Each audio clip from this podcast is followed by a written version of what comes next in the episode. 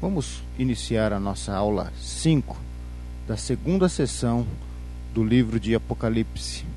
E na hora que encerrarmos esta aula, estaremos encerrando também a segunda sessão do livro de Apocalipse.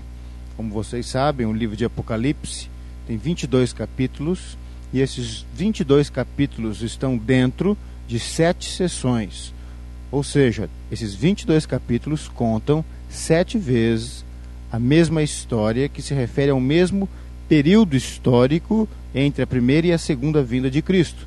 Na primeira sessão, nós vimos ali a respeito das sete igrejas, é, Jesus falando, revelando para João esse tempo, que é o tempo da igreja, entre a sua primeira e a segunda volta, alguns aspectos importantes da igreja. Aqui na segunda sessão, nós começamos vendo a respeito do trono de Deus, que Deus reina no centro de sua criação.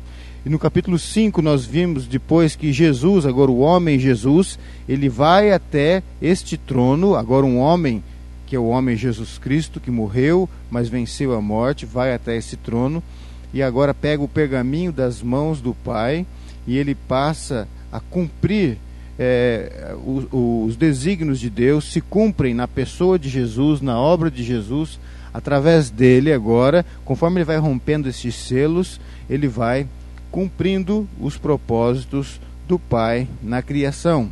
Como homem, ele faz isso e reina soberanamente, porque toda autoridade foi dada a ele. Aí então nós começamos a estudar os selos e nós vimos algumas coisas aí é, a respeito de cada um destes seis selos que nós já vimos. Hoje nós não, ainda não vamos entrar no sétimo selo, mas nós vimos no último selo, ou seja, nesse sexto selo, na aula anterior, que João já introduz um pouco aí a respeito do juízo de Deus. E as pessoas agora estão assim é, espantadas diante das coisas que estão acontecendo, os sinais é, que revelam a ira de Deus e essas pessoas encerram é, é o é, João aqui encerra quando ele está falando sobre esse sexto selo sobre o espanto dessas pessoas. Tipo quem vai quem pode suportar a ira de Deus e a ira do Cordeiro? E nós explicamos que essa é a justiça de Deus se manifestando fazendo justiça para aqueles que foram injustiçados. Então quando Deus manifesta a sua justiça para aqueles que estão com ele, esta justiça é agradável, esta justiça é Deus intervindo na história, libertando o seu povo e fazendo justiça àqueles que estão sendo oprimidos, aqueles que, que se esforçam em buscar a Deus e viver no poder do Espírito Santo, mas quando Deus manifesta a sua justiça para o ímpio, para aquele que quer manter rebelde contra Deus, e logicamente, se manter rebelde contra Deus também leva esta pessoa a se manter rebelde e, e, e oprimir e maltratar o próximo, porque quem ama Deus ama também o próximo, porque quem não ama o próximo que vê, não pode amar a Deus que não vê. E todo aquele que tem Cristo como Senhor, ele deve e ama ao seu próximo. Aí então iniciamos o capítulo 7 agora, e quando de repente, diante de um, de, uma, de um selo desse, que foi o sexto selo que nós estudamos, que apresenta essa situação de horror, de terror, introduzindo o juízo de Deus, mas não deixando ele completamente evidente, simplesmente dando o sinal inicial dele e já mostrando o desespero destas pessoas. Agora vem uma palavra é, de conforto para o povo de Deus e vem uma palavra mostrando que para o povo de Deus essa, esse, esse sofrimento não nos alcança. Então Deus fala aqui no capítulo 7 que ele nos protege, que ele nos cela e fala também que o nosso futuro com ele é maravilhoso. Então vamos analisar este capítulo 7 do livro de Apocalipse. João inicia aqui dizendo: Depois destas coisas vi quatro anjos que estavam sobre os quatro cantos da terra, retendo os quatro ventos da terra, para que nenhum vento soprasse sobre a terra, nem sobre o mar, nem contra árvore alguma. Vi outro anjo subir do lado do sol nascente, tendo o selo do Deus vivo. Ele clamou com grande voz aos quatro anjos, a quem fora dado o poder de danificar a terra, dizendo: Não danifiqueis a terra, nem o mar, nem as árvores, até que tenhamos selado nas suas testas os servos do nosso Deus. Até aqui por enquanto, nós podemos já observar que João fala a respeito de quatro anjos, e esses quatro anjos, eles estão aí nos quatro cantos da terra, ou seja, em, to em toda a terra, né, no norte, sul, leste oeste, e eles estão preparados aí para danificar, estão preparados para trazer dor, estão preparados para trazer sofrimento, ou seja, estão preparados para trazer o julgamento de Deus. Então agora aqui, João começa a mostrar para a gente ali, é, ele está fazendo um parênteses agora, como se dissesse olha, não se preocupe, aquela ira de Deus, aquele sexto selo, ele é pesado, ele é algo real. O julgamento de Deus que vem é um julgamento que de fato o homem não pode suportar. Mas é interessante que ele inicia falando desses quatro anjos através dos quais Deus soberanamente vai usar para é, danificar a terra, o mar, ou seja, estabelecer o seu julgamento no, no, na criação. É, é, lógico que não são simplesmente esses quatro anjos, estão simbolizando aí que esse julgamento vai vir nos quatro cantos da terra, ou seja, vai abranger toda a, essa criação de Deus. Não, ninguém vai ficar de fora aí dos ímpios. E é esse o interesse de João aqui. Ele fala: olha, esses anjos estão preparados para trazer o julgamento de Deus. Mas de repente agora ele vê um outro anjo, isso está no verso 2 aí que nós lemos. Fala que vê esse anjo vindo do lado do, do sol nascente. É, isso não quer dizer, gente, é, o Japão. Tem gente que quer forçar, falando, não, o sol nascente é o Japão. Na época de João, isso não tinha sentido nenhum. E essa é uma carta que é para nós hoje, mas é para eles naquela época também. Nós não podemos forçar um símbolo que é atual para um contexto, para uma Bíblia que, é, que, que não é, é, não foi escrita hoje. Então João ele trabalha com a simbologia do tempo dele, para que aquele povo, aquela igreja nascente também possa compreender esta mensagem.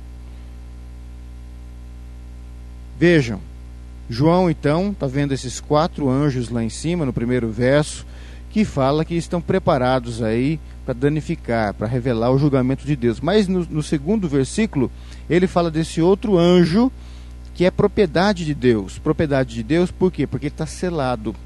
Selado significa, olha, é um sentido desse selo de Deus, não é o selo do pergaminho.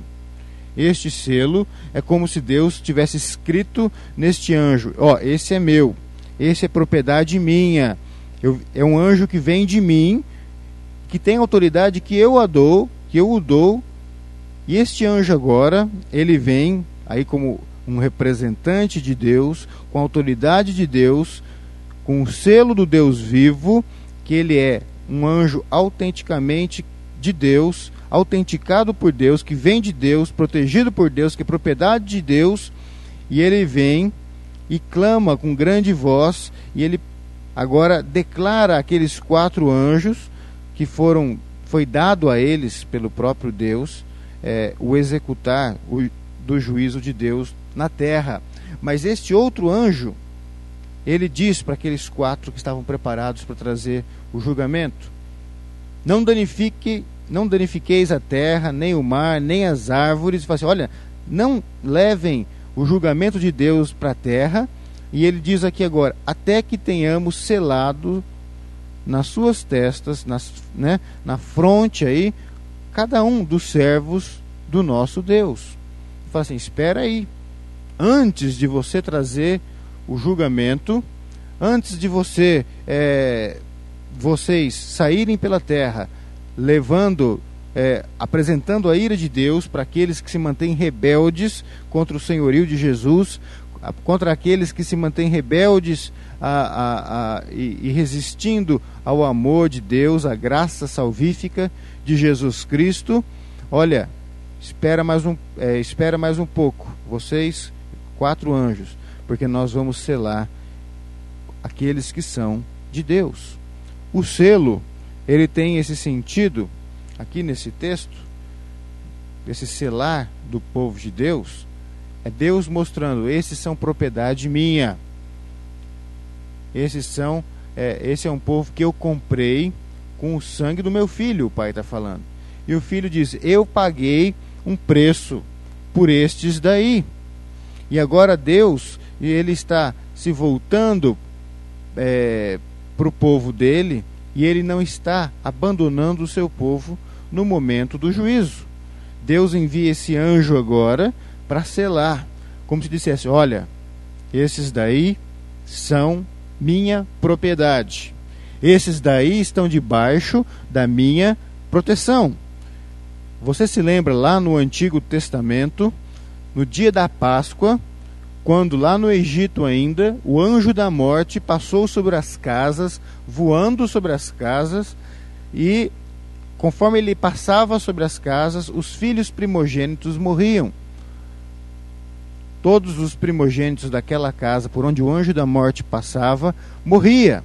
Mas a casa que tinha o selo de Deus, a morte, esse anjo da morte não podia matar os primogênitos.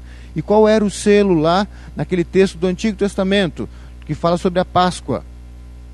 O selo lá era o sangue do cordeiro passado sobre as, a, a, a, as ombreiras aí da, da porta. Este é o selo. Ali o selo é o sangue simbolizando o sangue de Jesus Cristo.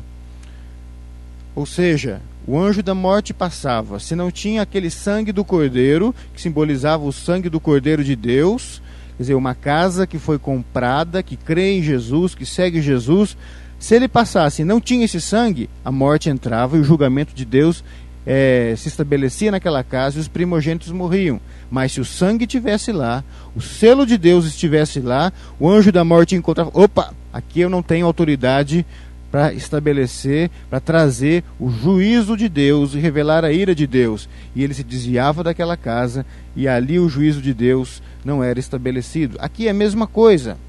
Esse povo, Deus está selando é, e ele está dizendo para a gente.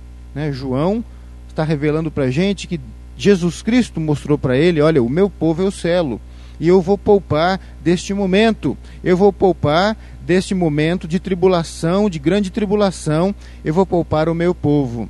Né? Então, este selo é a garantia de que nesse dia horrível, que vai ser horrível para os ímpios, nós estaremos selados, estaremos protegidos, estaremos guardados, e estes anjos da morte, estes anjos que vão trazer o julgamento de Deus, eles não vão poder tocar no povo de Deus. E no versículo 4 é interessante que ele fala assim: E ouvi o número dos que foram selados. Eram 144 mil de todas as tribos dos filhos de Israel. Veja, vamos trabalhar um pouco a respeito deste número. Você sabe, nós já comentamos isso aqui, que lá no Antigo Testamento o povo de Israel é, é o povo de Deus é Israel. E Israel era formado pelas suas doze tribos. Então, aquelas doze tribos simbolizavam todo o povo de Deus no Antigo Testamento. No Novo Testamento, todo o povo de Deus é representado pelos doze apóstolos. Não é isso? Doze no Antigo Testamento, doze no Novo Testamento. E aí, se você pensar se você multiplicar 12 por 12, você já vai encontrar um número, que é 144. Então aí nós já encontramos o significado do 144. 144 não é, não simboliza simplesmente, é, vamos dizer assim, o povo do Antigo Testamento ou o povo do Novo Testamento. Mas ele está mostrando aqui que estes selados eles são tanto o povo do Antigo Testamento quanto o povo do Novo Testamento, porque todos esses são selados, selados aí por Deus como seu povo, são protegidos, são propriedade de Deus. Israel era propriedade exclusiva de Deus. E Pedro usa o mesmo texto lá na sua carta quando ele fala que nós somos raça eleita e nós somos propriedade exclusiva de Deus. Fomos comprados para Deus, somos selados por Deus.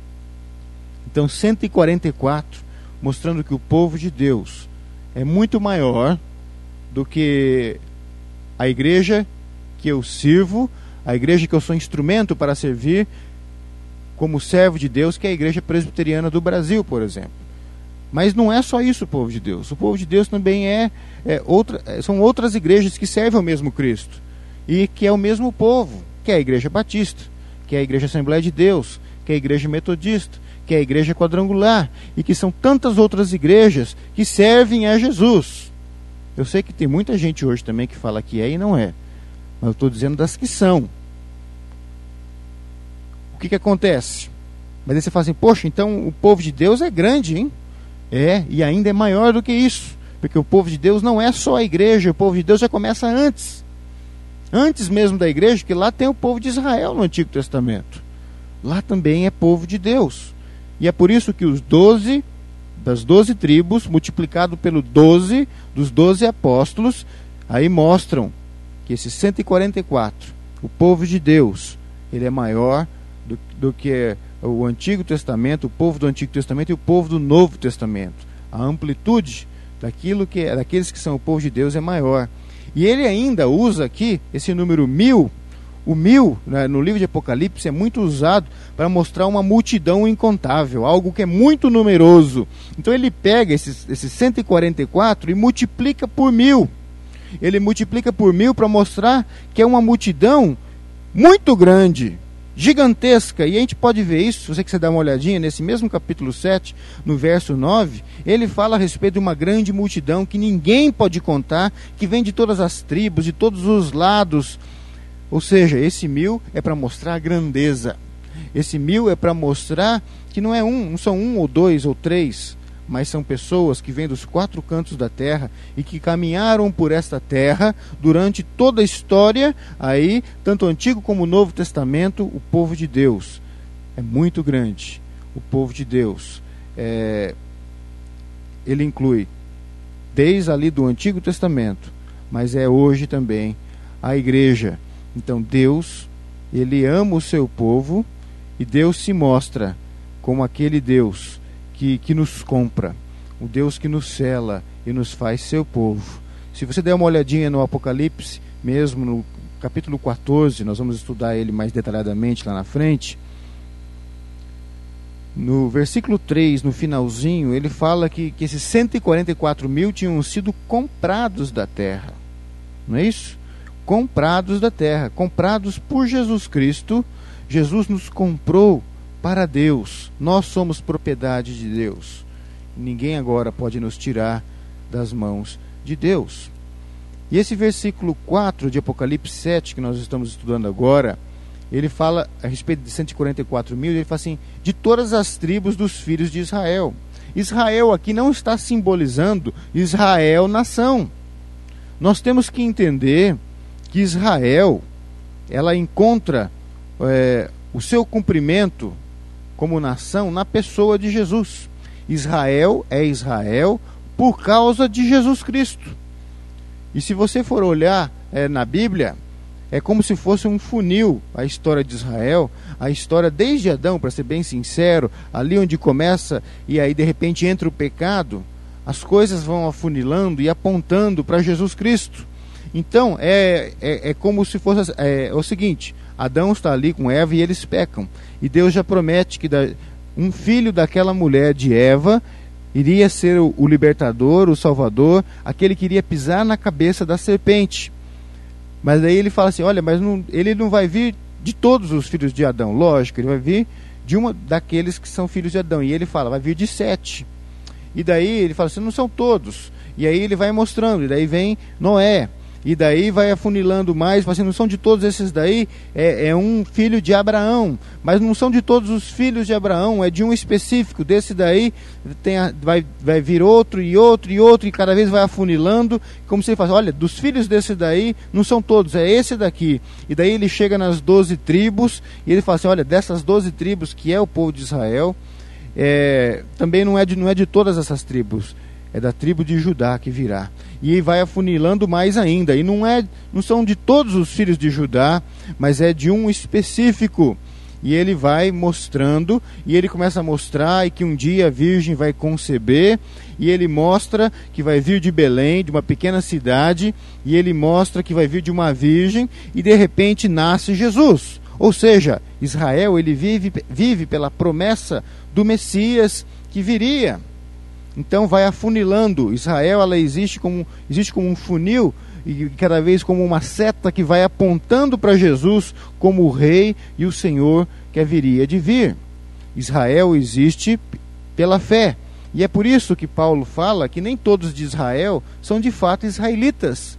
Porque israelitas são aqueles que viviam pela fé como Abraão viveu pela fé. Isso é ser povo de Deus, é crer em Jesus Cristo, é viver pelas promessas de Deus que se cumprem em Jesus Cristo, porque Ele é o cumprimento de todas as promessas de Deus. E nele todas as promessas se cumprem.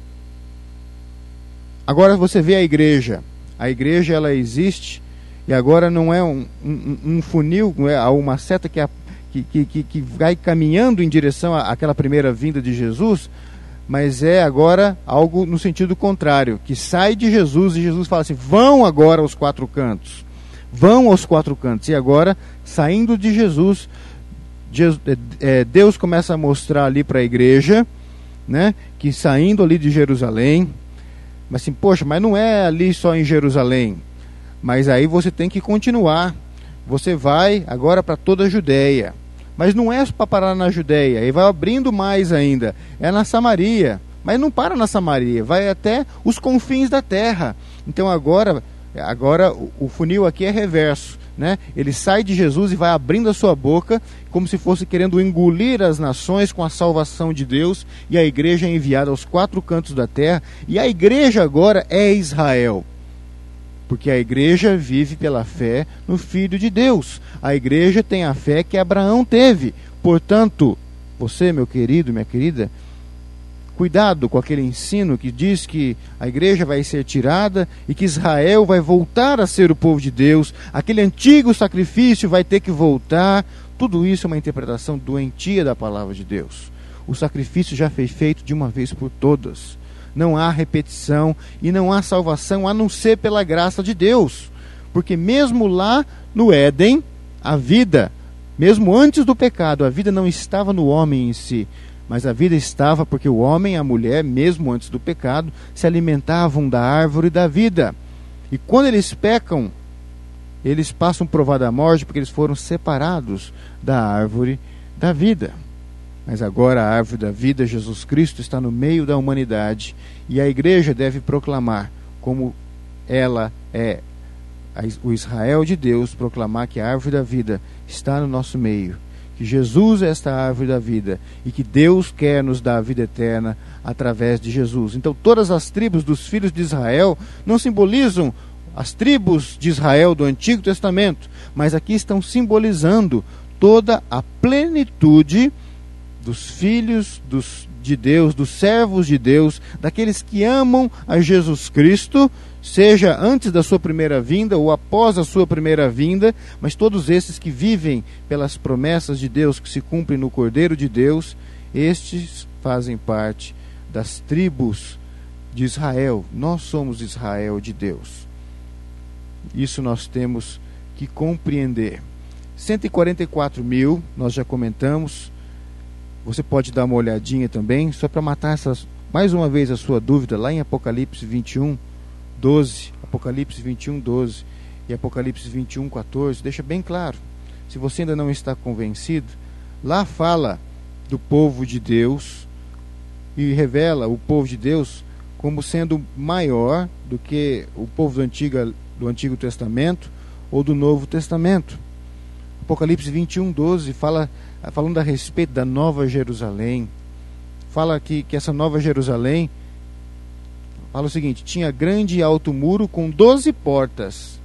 Então imagina essa cidade com, uma, com um muro muito grande e tem 12 portas, e nas portas 12 anjos e nome escrito sobre elas, que são o nome das 12 tribos dos filhos de Israel. Então essa cidade, essa Jerusalém celestial, essa morada de Deus, onde estaremos também ela tem 12 portas. E essas 12 portas ela, estão os nomes das 12 tribos dos filhos de Israel. Ali é da antiga aliança, do povo do Antigo Testamento. Mas o verso 14 fala assim: e o muro da cidade tinha doze fundamentos, e neles estavam os nomes dos doze apóstolos do Cordeiro. Então veja que esta cidade não é só para um povo ou só para o outro povo, não é só para o pessoal do Antigo Testamento e nem só para nós do Novo Testamento. Esta cidade ela é composta por a, pela plenitude do povo de Deus, do Antigo Testamento e do Novo Testamento. A igreja não é maior do que Israel, Israel não é maior do que a igreja. É um único povo. Lá Israel não vai servir a igreja. Nós somos os filhos e eles são os servos. Não, todos nós, pela fé no mesmo Cordeiro, somos um único povo. Nós somos unidos pela graça de Deus em Jesus Cristo. E agora, dos versos 5 a 7, ele fala de cada uma dessas tribos, né? e ele fala 12 mil de uma, 12 mil de outra, e 12 é um número significativo. Talvez você até pense, por que, que foram 12 tribos? E por que, que são 12 apóstolos? Imagine uma explicação para você aí de uma forma bem simples, bem é, é, rápida. Deus é um, de eternidade em eternidade. Ele sempre foi Deus e sempre será, e ninguém jamais se tornará Deus, porque Deus não se torna. Deus não é Deus por opção. Deus é Deus porque ele simplesmente é. Ele é o que ele é e acabou. Ele é Deus. Um único Deus, mas um único Deus em três pessoas: Pai, Filho e Espírito Santo. Então são três pessoas: Pai, Filho e Espírito Santo. E o Pai, o Filho e o Espírito Santo, eles chamam tanto Israel quanto a igreja para ser bênção no meio das nações. Se você vê o chamado de Abraão, lá em Gênesis 12, ele já fala para Abraão que todas as nações, todos os povos seriam abençoados pelo chamado dele. Que ser povo de Deus é ser bênção para as nações. Não simplesmente para Israel, nem, não simplesmente para o Brasil, mas para todas as nações, para todos os povos. E a igreja também é chamada para ir para todos os povos e ser bênção. Se no Antigo Testamento Israel convida as nações para virem adorar o Cordeiro de Deus. Israel convida todas as nações para se tornarem Israel, se tornarem adoradores do Deus de Israel.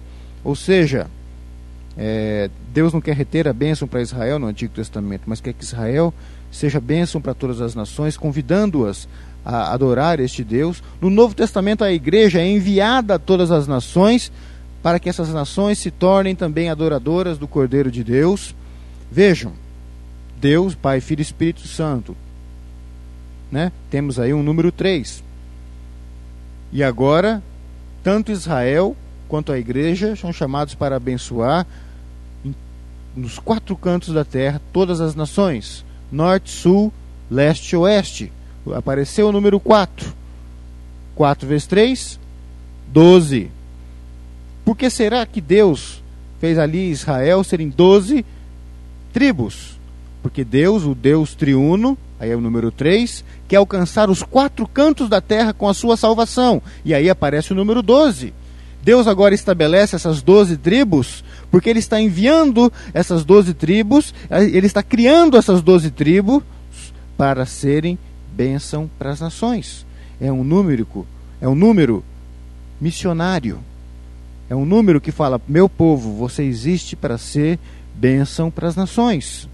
E a mesma coisa na igreja. Esse mesmo Deus triuno, Pai, Filho e Espírito Santo, agora, através dos doze apóstolos, ele está dizendo: olha, vocês servem ao Deus triuno e devem ir para norte, sul, leste e oeste, nos quatro cantos da terra, pregando a salvação. 4, é, 3 vezes 4, 12. A igreja tem um chamado missionário e um propósito missionário para ir às nações, para pregar, levar a salvação e declarar que Jesus Cristo é o Senhor.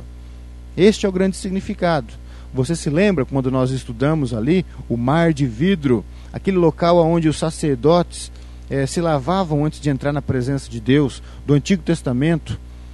Aquele local, aquele tanque grande onde eles se lavavam, um tanque que era suspenso por 12 é, é, touros ali, né, 12 bois ali, que simbolizam o servo, aquele que está lá para servir. E você se lembra que nós comentamos que tinham três desses doze que sustentavam esse grande tanque onde eles se lavavam, que eram voltados para o norte, três voltados para o sul, três para o leste, três para o oeste. E nós comentamos ainda o sentido que, que estes servos, né, esses touros, é como se eles estivessem agora levando essas águas purificadoras para todos os quatro cantos da terra. Porque o Deus Pai, Filho e Espírito Santo, através dos seus servos, quer purificar a terra, quer salvar a humanidade, ele quer levar a sua salvação para todos. Então, esse número 12 é um número é, missionário, é um número que revela um Deus de graça que quer salvar. Mas vamos continuar aqui então o nosso estudo. Verso 9 diz assim: Depois dessas coisas olhei e vi uma grande multidão que ninguém podia contar, de todas as nações, tribo, tribos, povos e línguas, que estavam de pé diante do trono e perante o cordeiro, trajando compridas vestes brancas e com palmas nas mãos. João, ele está vendo uma multidão muito grande, e nós já comentamos a respeito disso, afinal, não são dois ou três, mas são homens, mulheres que vieram de, todas, de todos os cantos da terra, e ninguém pode contar. Isso inclui pessoas da, do, do Antigo Testamento, do Novo Testamento, e somadas através da história do povo de Deus, salvo em Cristo Jesus. E portanto agora é incontável. É um povo muito grande. É uma multidão.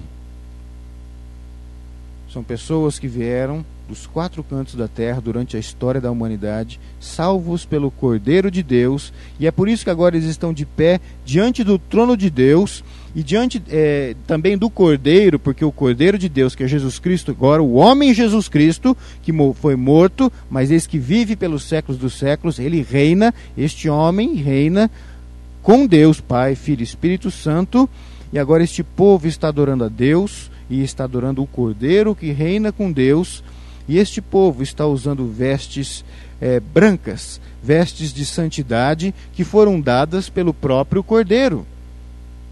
Eles estão trajando, vocês lembram que nós já comentamos a respeito dessas vestes brancas, que o Cordeiro nos dá, que é um presente de Deus para a gente. Nós não conquistamos a nossa santidade, porque não há um justo, não há um sequer, não há quem faça o bem. Mas quando nós cremos em Jesus, nós somos santificados pela obra dele na nossa vida. Nós somos santificados pela obra de Jesus ali no Calvário e agora Deus nos faz santos e nós somos feitos santos quando somos feitos filhos e filhas de Deus em Cristo Jesus. E é por isso que agora essa multidão, esse povo imenso, estão com palmas nas mãos. É só você se lembrar lá do texto de João 12, versículo 13, quando a multidão recebe Jesus com palmas, com essas folhas na mão, isso simbolizando a chegada do Salvador.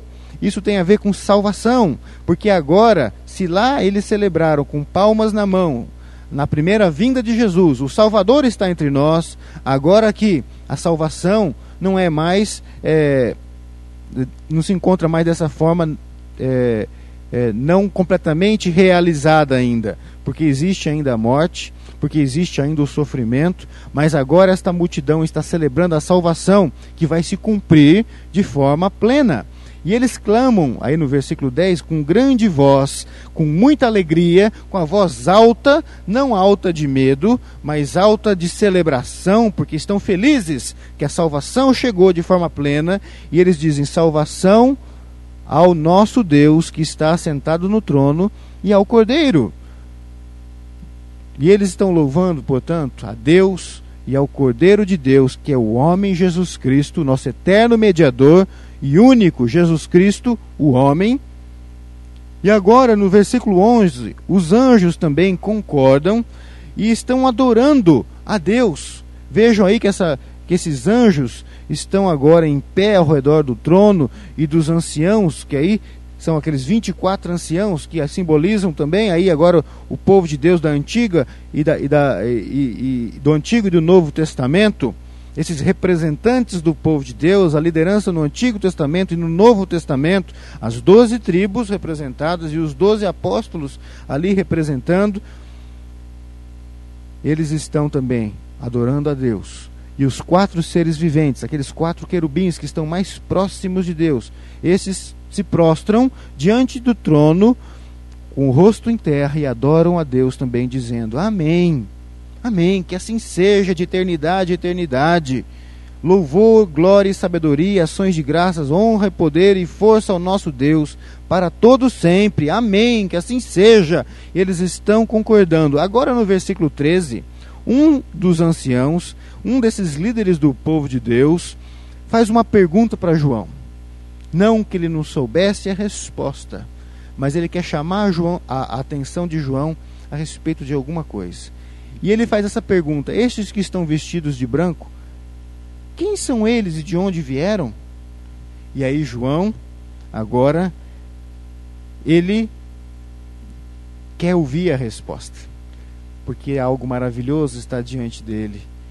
E ele responde para este ancião, para esse líder do povo de Deus, nós não sabemos se da antiga ou se da, do Antigo ou do Novo Testamento, mas isso não é importante. Este, este líder se volta para João e agora João fala: Senhor, tu o sabes, Dize-me.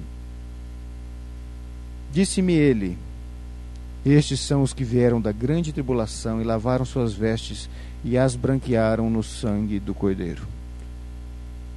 João, esses que estão de branco aqui são os que foram fiéis a Deus na grande tribulação. A grande tribulação, já quero deixar claro para você, nós cremos que de fato vai ter um momento que vai ter uma intensificação disso quando o anticristo for revelado. Mas o povo de Deus passa por essa grande tribulação e essa grande tribulação é maior do que aquele simples momento do anticristo revelado.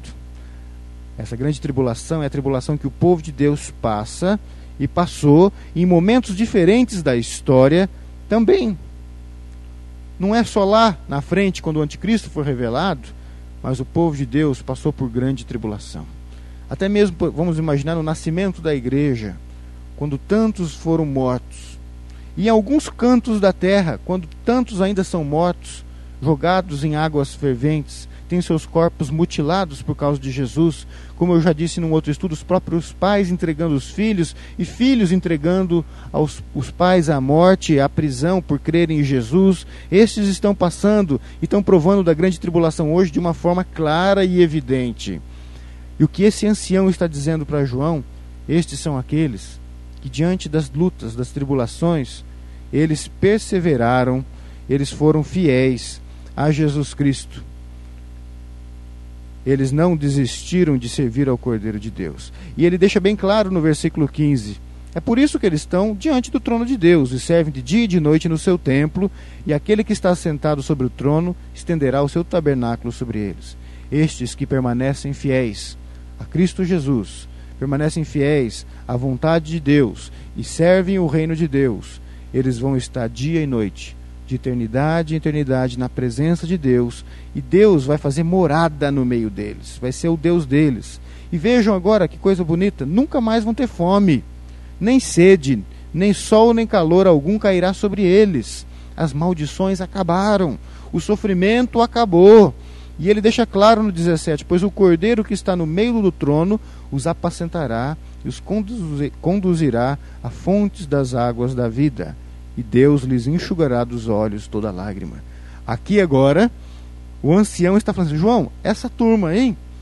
É a turma que foi fiel. Esse é o povo de Deus na sua plenitude. O que você está contemplando aqui agora é o, todo o povo de Deus. Você está vendo já uh, o que vai ser na eternidade para aqueles que são salvos. Então, João, não precisa temer o sexto selo, porque aquela uh, o sexto selo, quando está introduzindo o julgamento de Deus, a ira de Deus, ele está dando para os ímpios, porque vocês, povo de Deus, são selados. Essa ira de Deus não os alcança. Essa ira de Deus que vai colocar estes no inferno e que vai fazer justiça sim, vocês são selados, são povo de Deus, comprados em Jesus Cristo, propriedade exclusiva de Deus, e um dia vocês estarão todos ali, na presença do Pai, do Filho e do Espírito Santo, e vendo o Cordeiro exaltado ao lado desse Deus triuno, E vocês vão estar o adorando, dando palavras de louvor, de gratidão, junto dos anjos, junto de todas as criaturas, vocês vão estar aí adorando ao Senhor e Salvador Jesus Cristo, ao Deus da vida. E vocês estarão agora habitando com Ele eternamente, num lugar onde já não haverá lágrima de sofrimento, não haverá dor, não haverá maldição, não haverá pecado. Aí vai ser perfeito. Glória a Deus por isso. E aí, dessa forma, ele encerra essa sessão. Você veja, ele foi aqui agora até é, a nossa vida eterna. Né? Então, João aqui agora ele encerra essa sessão e nós vamos, na próxima aula, iniciar a terceira sessão. E aí, João vai, começar, vai recomeçar a contar esta história, agora, desde a primeira vinda de Jesus até o fim, vocês vejam que aqui ele encerrou. Ele falou sobre a nossa vida eterna na presença de Deus. Nós somos estes que Cristo dá vestes brancas, para que nós possamos adorar a Deus e viver na casa de Deus. E Deus vai fazer morada em nós e no nosso meio. Deus seja louvado por isso. Grande desafio para mim e para você é nós, de fato, sermos fiéis, mesmo em meio a lutas e tribulação. Sermos fiéis até a morte porque daí nós vamos receber a coroa da vida. Ser fiel até a morte por amor a Cristo, porque esse Cristo vai dar com que nós nos alimentemos nos, é, da árvore da vida. E nós também vamos tomar da água da vida que corre do trono de Deus, que está falando no verso 17 e que nós já comentamos no, no estudo anterior. Essa água da vida é o próprio Espírito de Deus que vem do trono de Deus que por onde passa da vida, essa água que por onde passa, se existia morte, se existia pecado, se existia sofrimento, eles são destruídos por essa água da vida, que é poderosa, que inicialmente parece só um pouquinho de água, mas vai aumentando, aumentando, aumentando, chega ao ponto de ninguém não dá pé para ninguém, tanta água que é, e por onde ela passa vai levando a vida de Deus. Nós vamos habitar no local onde essas águas da vida correm, na plenitude do Espírito Santo, na presença do Pai que reina no seu trono, e Jesus Cristo, o Cordeiro de Deus, sentado junto a Deus, reinando, e nós vamos reinar com Ele de eternidade a eternidade. A Ele toda glória, toda honra e toda majestade. Amém. Que Deus nos abençoe.